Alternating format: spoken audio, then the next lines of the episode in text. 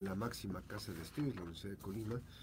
Y bueno, pues vamos a conversar con el doctor Jaime Alberto Bricio Barrios.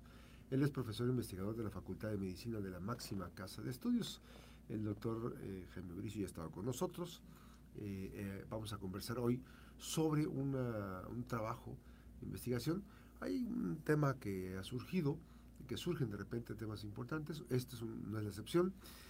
Y preguntarte, doctor, ollas y sartenes eh, para la salud hay especiales, hay unos que están contraindicados, digamos, su uso, este, los que tienen teflón, ese tipo de cosas. ¿Cómo, cómo surge esta investigación y, qué resultados hay de esta investigación? Bueno, buenos días a todos, todas ustedes. Eh, fíjense que esto es una duda bien peculiar, ¿no? Porque existe ese miedo constante de que si los sartenes, cuáles son mejores. Hay quienes me están vendiendo sartenes, por ejemplo, muy costosos ¿Valdrá la pena invertir en esto? Bueno, son esas dudas constantes y la ventaja es que siempre la respuesta va a estar basada en la investigación, ¿no? Y ahí la, la, investigación científica, eso es importante recordarlo, ¿no? No siempre es estar en laboratorios y que si con ratas, de esa es una parte muy importante, claro, pero hay más y, y, eso es lo que venimos a, a, difundir el día de hoy. Una aclaración no es una investigación hecha por nosotros, simplemente... No, lo que está el proceso ya está en marcha, sí. Justo eso. Y bueno, ahí la duda constante es, eh, ¿qué impacto tiene las ollas que estoy utilizando para tal, para cocinar mis alimentos? ¿Y qué tanto de lo que contiene voy a comerlo como tal? Hay veces, no me dejan mentir, quien nos escucha y nos ve puede observar que a lo mejor ahí queda una olla olvidada que está muy rayada, ya se le ve el metal tal cual ahí, ¿no? ¿Será saludable o no? Bueno, eh, ahí los estudios es lo que lo, que lo hace peculiar. Em, aquí lo interesante es que es difícil darnos cuenta de eso, porque cuando uno se expone a ciertos eh, elementos, como por ejemplo ciertos metales pesados, tenemos que tener una exposición crónica por años de esto. Y de ahí no tendríamos más que echarle la culpa, por ejemplo, a las sartenes y ya, pero en la vida real es que estamos expuestos a tantas cosas que lo único que nos queda eh, dentro de los múltiples estudios es uno que se llaman casos y controles, que por ejemplo, hay uno que, que encontré muy interesante que dice, eh, grupo de personas con cáncer colorectal y, y, sin cáncer colorectal, y que usaban es, eh, ollas o no de teflón, por ejemplo. Y resulta que sí, es un riesgo. Ahora, un riesgo, ¿no? Que dice que tienes tres veces más riesgo de tener riesgo de cáncer de, colon. Pero, ¿significa que si yo cocino con teflón ya tendré cáncer de colon? No. Más bien es un, una probabilidad un poco mayor. Eleva la... Eleva, la, Ajá, eleva las probabilidades. Y como es eh, en salud, estos son chances. Es, es, puede que me toque, puede que no me toque. Entonces, esa probabilidad es muy alta, muy, muy bajita, es intermedia, no es tan grave. Eh, de ahí entonces tendremos que ir discutiendo pues respecto a si hay estudios, están limitados porque por ejemplo ese nomás eran 250 personas con y otras sin, cáncer, ¿no? Pero eh, ahí nos quedábamos cortos porque no se hizo en México, por ejemplo lo hicieron en Grecia. Eh, estudios en Estados Unidos sí han dicho como que puede que tener algo, pero todavía no hay una respuesta. Sí, porque además es por regiones, digamos, este, no sabemos cuál es el uso que tenga, ¿no? Eh, depende mucho también del uso, de la, lo, cotidiano que esté familiarizado precisamente para el procesamiento de alimentos, ¿no? Exacto. E incluso hasta por regiones muy distinta la forma en que comercializan los materiales, ¿no? Puede que aquí se comercialicen más los de aluminio, por ejemplo, o que estén más baratos, por ejemplo, y en otro lugar un poquito más menos accesibles. Entonces, eso influye muchísimo. Y de ahí, pues tenemos que conocer que hay materiales dentro de estas ollas que utilizamos. A lo mejor tenemos ese miedo al teflón, ese recubrimiento, que igual hace muchos años eh, pues no estaba, se pegaba el alimento a la olla y demás. Ahorita ya no sucede eso, ¿no? Pero Ahí la respuesta es que e, esa, esa molécula que está ahí puesta permite a propósito, que no se, ajá. permite que no, se, ponga, que no se adhiera y por lo tanto utilizaremos menos aceite. Pero tiene su límite de temperatura. Entonces ahí es cuando ya nos estamos dando cuenta que no es solamente el tipo de olla o sartén que estoy utilizando, sino más bien cómo la estoy utilizando. Hay quienes, por ejemplo, para lavar rápido la sartén, eh, usamos una fibra que talle y que quite la mugre, ¿no? Pero está quitando capas. Hay quienes, por ejemplo, utilizan espátulas metálicas y le tallan con ganas ahí abajo. Entonces, e, eso también está afectando. Em, lo que sí es que hay materiales em, y hay unos mucho mejores que otros.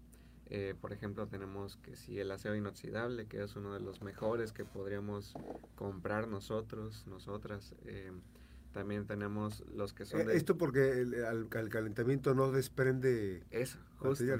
Eh, en investigación le llaman como migración. De hecho, es lo que contiene, por ejemplo, no sé, el de hierro fundido, tiene hierro como tal, ¿no? ese va a migrar hacia el alimento. Vamos a comer un poquito de hierro que provenía de hecho de la olla o de la sartén. Eso pasa casi siempre.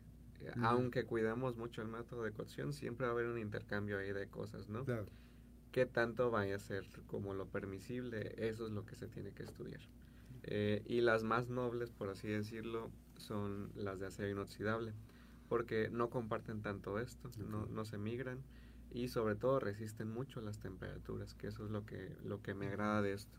Lo, lo que lo hace que no se peguen las sartenes, porque si fuera puro acero inoxidable, pues no va pegar como tal, es otro, otro metal que se llama molibdeno.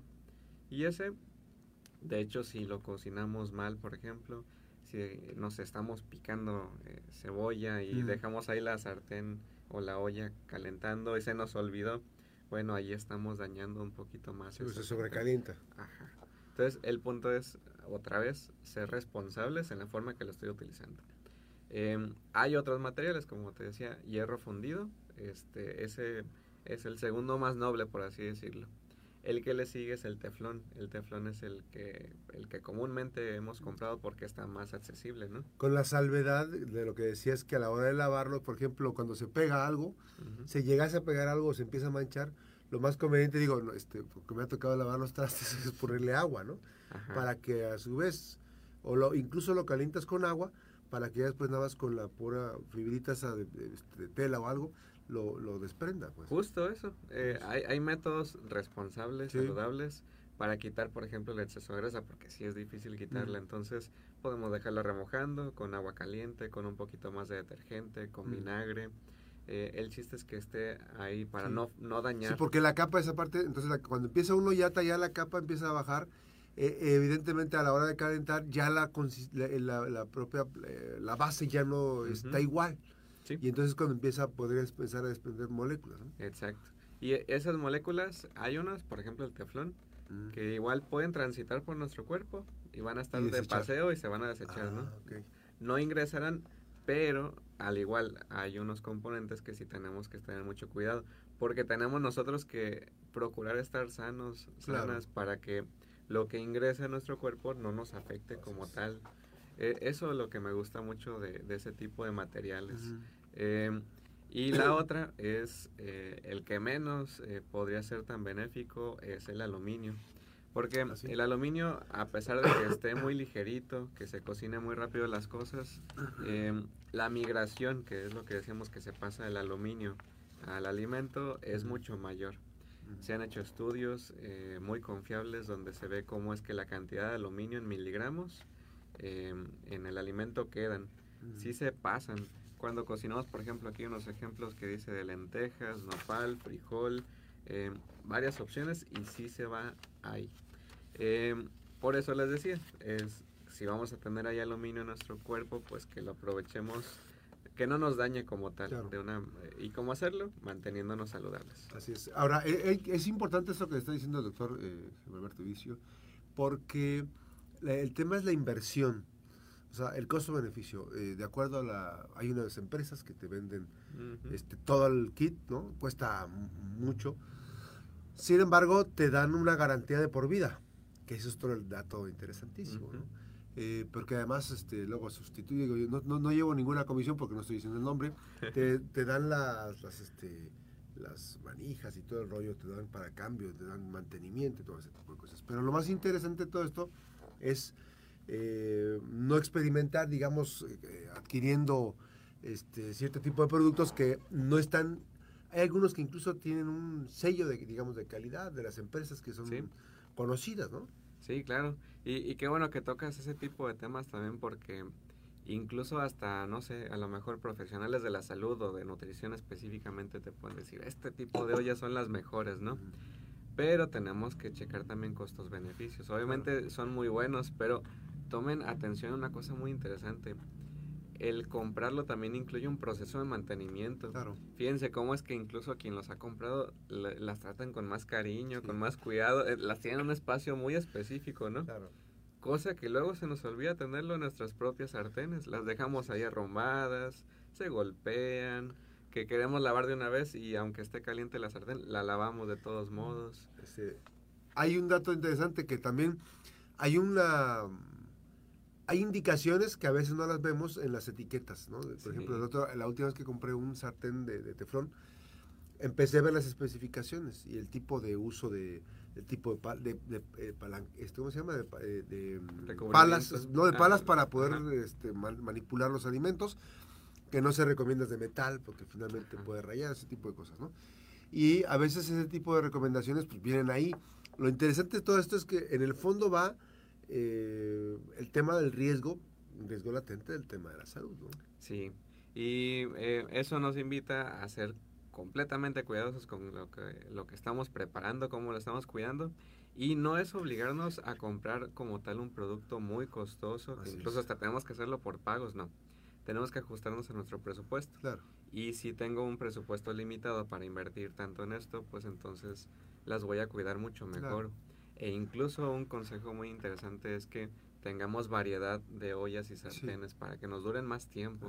No usar siempre la misma porque eso nos agotaría. Y desechar aquellos cuando ya empezamos a notar lo que se ponen negras y todo ese tipo, ya vemos que pues ese sartén ya está incluso desprendiendo otro tipo de cosas porque ya no tiene el, ya no tiene el teflón, ya o sea, ese tipo de cosas ya no se tienen que usar. Sí, son mucho más complejas de utilizar. De hecho, hay quienes la tienen, podemos fomentar el reciclaje de una vez. Pero eh, con eso también nos quedamos con datos, por ejemplo, que nos da la Profeco. La Profeco ya ven que uno puede consultar la calidad de los productos y qué nos venden, ¿no? Y de hecho, en uno de los informes de Profeco sobre análisis de ollas, ahí te dice exactamente cómo hace cada cosa. La mayoría, digo, perdón, todas, todas las ollas tienen de buena a excelente calidad. No, en un inicio. De hecho, cumplen con las normativas, el espesor que debería tener del aislante. Todo eso lo cumple la más económica, la más costosa. ¿De a qué depende esto? De que, bueno, el uso. ¿Qué tanto es lo que voy a hacer para que se desgaste o no estas? Así es.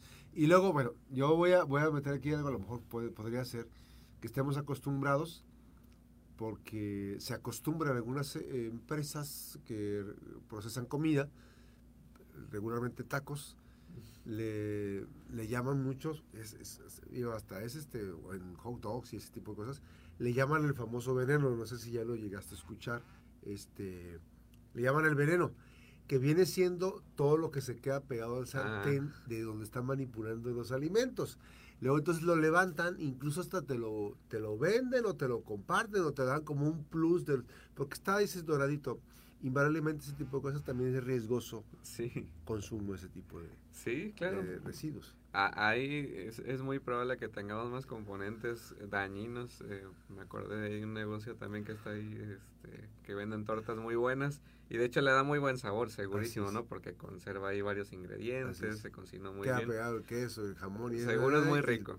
Seguro, eh, eso, pero eh, los componentes que va a tener, eso es lo que tenemos que cuidarnos. Ahora, eh, si bien hay daño, siempre vamos a tener daños, ¿no? Pero cómo yo estoy cuidándome para protegerme. Entonces, hay más alimentos, más componentes que me están ayudando para que si yo estoy consumiendo algo, no sé, por ejemplo, alguna ollita que sabíamos que probablemente por ahí tenga plomo, ok, pero ¿qué más estoy haciendo para poder protegerme mm. ante eso?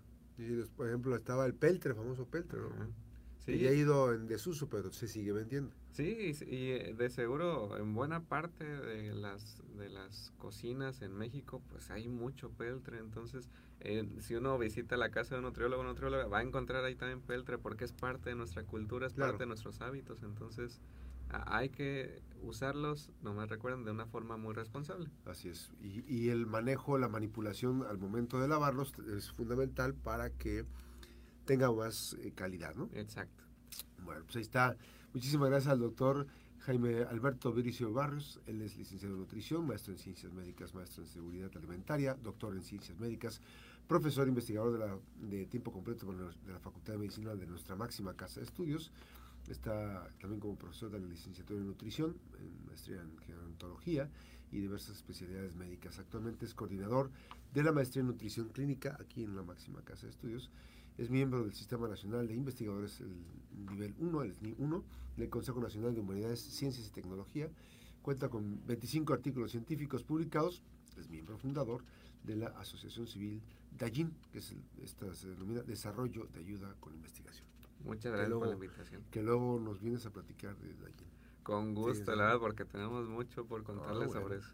Luego vienes. Qué gusto saludarte, doctor. ¿eh? Un gusto verles. Ya, ya nos había estado tocando, de repente estamos virtuales, de repente estamos aquí en cabina, pero siempre es un gusto tener buenas noticias y que nos acompañe el doctor Jaime Alberto Bricio. Vamos a hacer una breve pausa, regresamos las eh, 7.52, regresamos.